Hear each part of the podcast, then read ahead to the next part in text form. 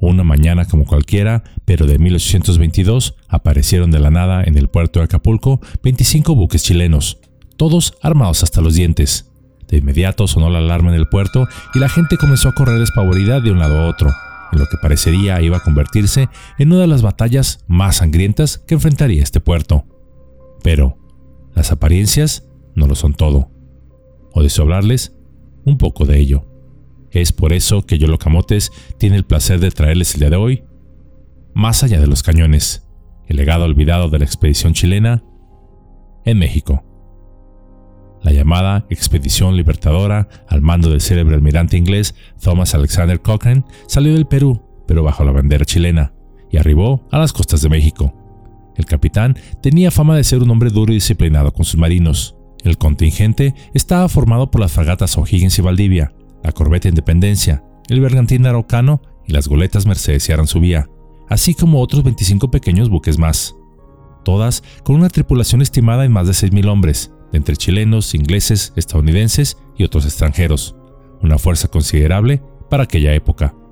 Para darnos una idea de la capacidad militar de estos barcos, podemos mencionar que la fragata Independencia, el buque insignia, poseía 44 cañones, la fragata O'Higgins, otros 44 cañones, la fragata Aquiles, 36 cañones, la corbeta Araucano, 28 cañones, y la goleta Santa Rosa, 16 cañones, y así sucesivamente.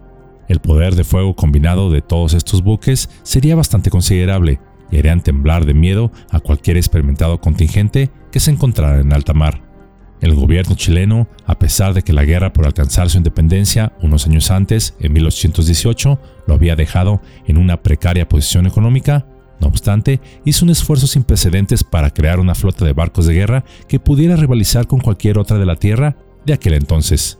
Incluso al capitán Cochrane le habían llovido ofertas del Imperio Español, así como del inglés, para que capitaneara sus armadas, pero este, al ser un idealista, se inclinó por las nacientes repúblicas en América. La flota había partido el 27 de octubre de 1821 desde Valparaíso, Chile, haciendo escala en Quito, Ecuador.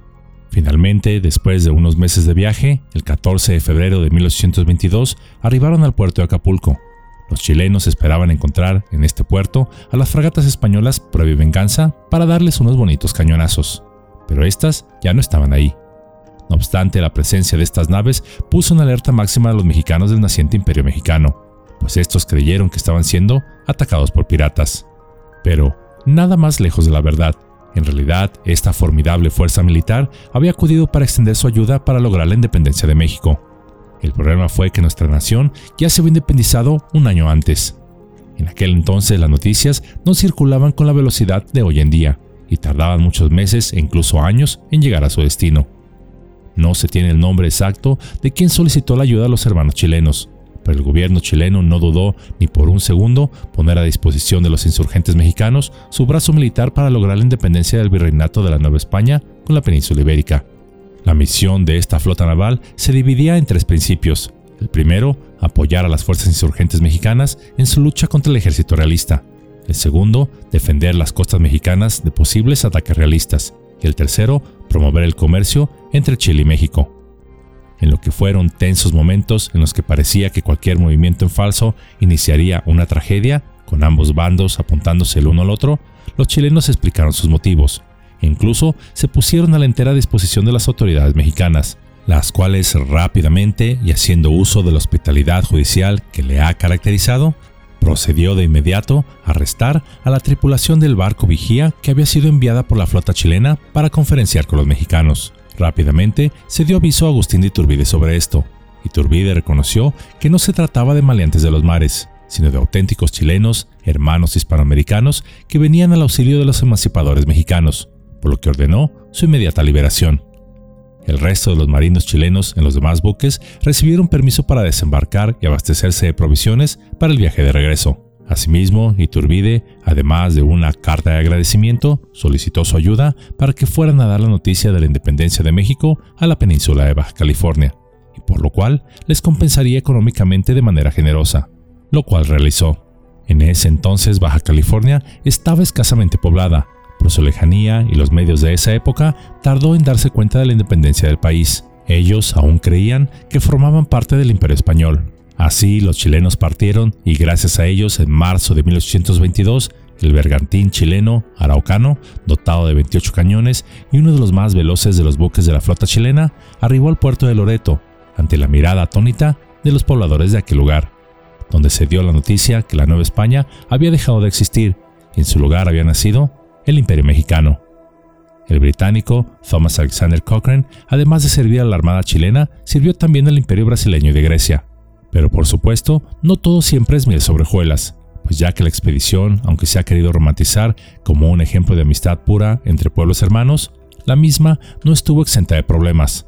Por una parte, los mexicanos, una población acostumbrada a que históricamente abusaran de ella, vio con recelo que una flota de barcos fuertemente armada navegara por sus costas bajo el supuesto de venir a ayudarlos, por lo que la población mexicana a menudo da información falsa a los marinos chilenos, tales como distancias, lugares para abastecerse y que habían visto un barco español cuando en realidad no era cierto, y así un largo etcétera. Incluso, en algunas ocasiones, varios grupos de civiles intentaron emboscar a los chilenos para apoderarse de sus navíos. Pero como dicen por ahí, en todas partes se cuecen habas. Asimismo, la tripulación chilena tampoco eran un grupo de idealistas puros en búsqueda de liberar pueblos, ya que cuando su capitán partió temporalmente rumbo a otro puerto, dejando varios barcos atrás, tres navíos, viendo las riquezas de la Nueva España y estando lejos de cualquier mando y encima poseyendo gran poderío militar, se les ocurrió la brillante idea de convertirse en piratas, atracando puertos mexicanos, robando a un número indeterminado de localidades, matando pobladores y viajando a las mujeres. Aunque no les duraría mucho el gusto, pues eventualmente serían capturados y enviados al más allá. No obstante, de estos problemas, la expedición de Cochrane tuvo un impacto positivo en las relaciones de entre Chile y México. El apoyo chileno a la independencia mexicana fue visto como un gesto de solidaridad entre los dos países. Históricamente las relaciones entre México y Chile se han mantenido estrechas desde entonces a pesar de los cambios de gobierno y de corrientes políticas. Muchos quizá dirán, ¡Uy! ¿De qué sirvieron? ¡Llegaron tarde! Bueno, la historia oficial en México, quizá por flojera o por no querer compartir la gloria o honrar a los valientes marinos que apoyaron el nacimiento de nuestra nación, han olvidado omitir algunos detalles, casi insignificantes, pero los cuales menciono a continuación. El apoyo naval chileno fue crucial, ya que aunque arribó de manera tardía a México, esta armada tenía también como misión hacer frente a cualquier barco realista que se encontrara en el camino, algo que hicieron con mucho gusto, persiguiendo y cañoneando alegremente a los buques españoles en la costa del Pacífico, y los cuales no fueron rival para una flota naval tan grande y bien pertrechada. Esto debilitó el potencial militar español que hubiese hecho todo lo posible por reconquistar a la joven nación de México. Pero, además de haber debilitado militarmente a los españoles, también tuvo una consecuencia sospechada al introducir la floreciente zamacueca en el apacible puerto mexicano. La zamacueca es un estilo musical originario del Perú y se considera un precedente de la cueca, la samba, chacarera, bailecito y la marinera, por lo que además de haber apoyado en la consolidación de nuestra independencia, también nos dejaron un sabroso ritmo que perdura hasta nuestros días. Y aunque inicialmente hubo malentendidos y desconfianza entre los mexicanos y los chilenos, la colaboración de ambos resultó crucial en debilitar militarmente a los españoles y contribuir al proceso de consolidación de la independencia de las nacientes naciones de México y Chile. Esta historia no es solo un relato que nos entretiene, sino que si la vemos con los ojos de la humanidad, nos deja también, como moraleja, la necesidad de comunicación y comprensión entre hermanos. En este caso, entre naciones hispanoamericanas que compartían el objetivo común de la independencia.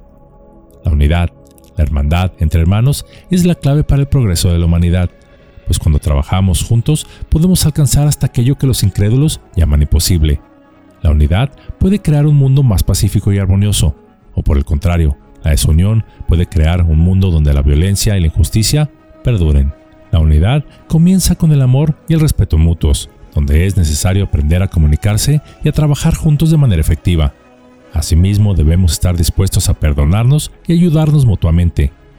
México pudo haber dicho, ¡Uh, me saqueaste unos puertos! Y Chile pudo haber dicho, me quisieron emboscar malagradecidos. Pero en lugar de ello, se perdonaron mutuamente y se forjó una amistad que aún perdura no solo en el aspecto diplomático y comercial. Imaginemos nada más hasta dónde hubiésemos llegado si Hispanoamérica haya permanecido unida, no permitiendo que influencias externas nos dividieran en micronaciones. La unidad es la fuerza invisible que une corazones y mentes en un tejido armonioso. Es la esencia misma de la fortaleza humana. Como individuos somos notas dispersas, pero cuando nos unimos formamos una grandiosa sinfonía de posibilidades infinitas. A lo largo de la historia hemos presenciado los milagros que la unidad puede lograr, desde movimientos sociales que han transformado naciones hasta equipos deportivos que han alcanzado la grandeza. La unidad ha sido la fuerza propulsora. Es el pegamento que une a comunidades, a familias y a la humanidad en su conjunto. Cuando nos unimos, no solo compartimos cargas, sino que también multiplicamos alegrías. La unidad no solo es un acto, sino un hábito que construye puentes hacia la comprensión mutua y la paz. En la unidad encontramos la chispa que enciende el fuego del cambio y que es capaz de superar los desafíos más formidables. La unidad no significa uniformidad o conformismo, sino la celebración de nuestras diferencias mientras caminamos hacia un objetivo común. Es el reconocimiento de que aunque individualmente somos como gotas de agua, juntos formamos un océano imparable. En un mundo lleno de divisiones, abrazar la unidad se convierte en un acto revolucionario. Es el recordatorio de que a pesar de nuestras diferencias, compartimos este viaje llamado vida. La unidad es el faro que ilumina el camino hacia un futuro donde la colaboración y el respeto mutuo son la norma. Pues solos somos débiles, sin rumbo e incapaces de salir adelante, pero juntos siempre seremos más fuertes, más sabios y más capaces de construir un mundo donde la armonía y la compasión reinen supremas ya que la unidad no es solo un ideal, es la fuerza que nos impulsa a alcanzar lo extraordinario.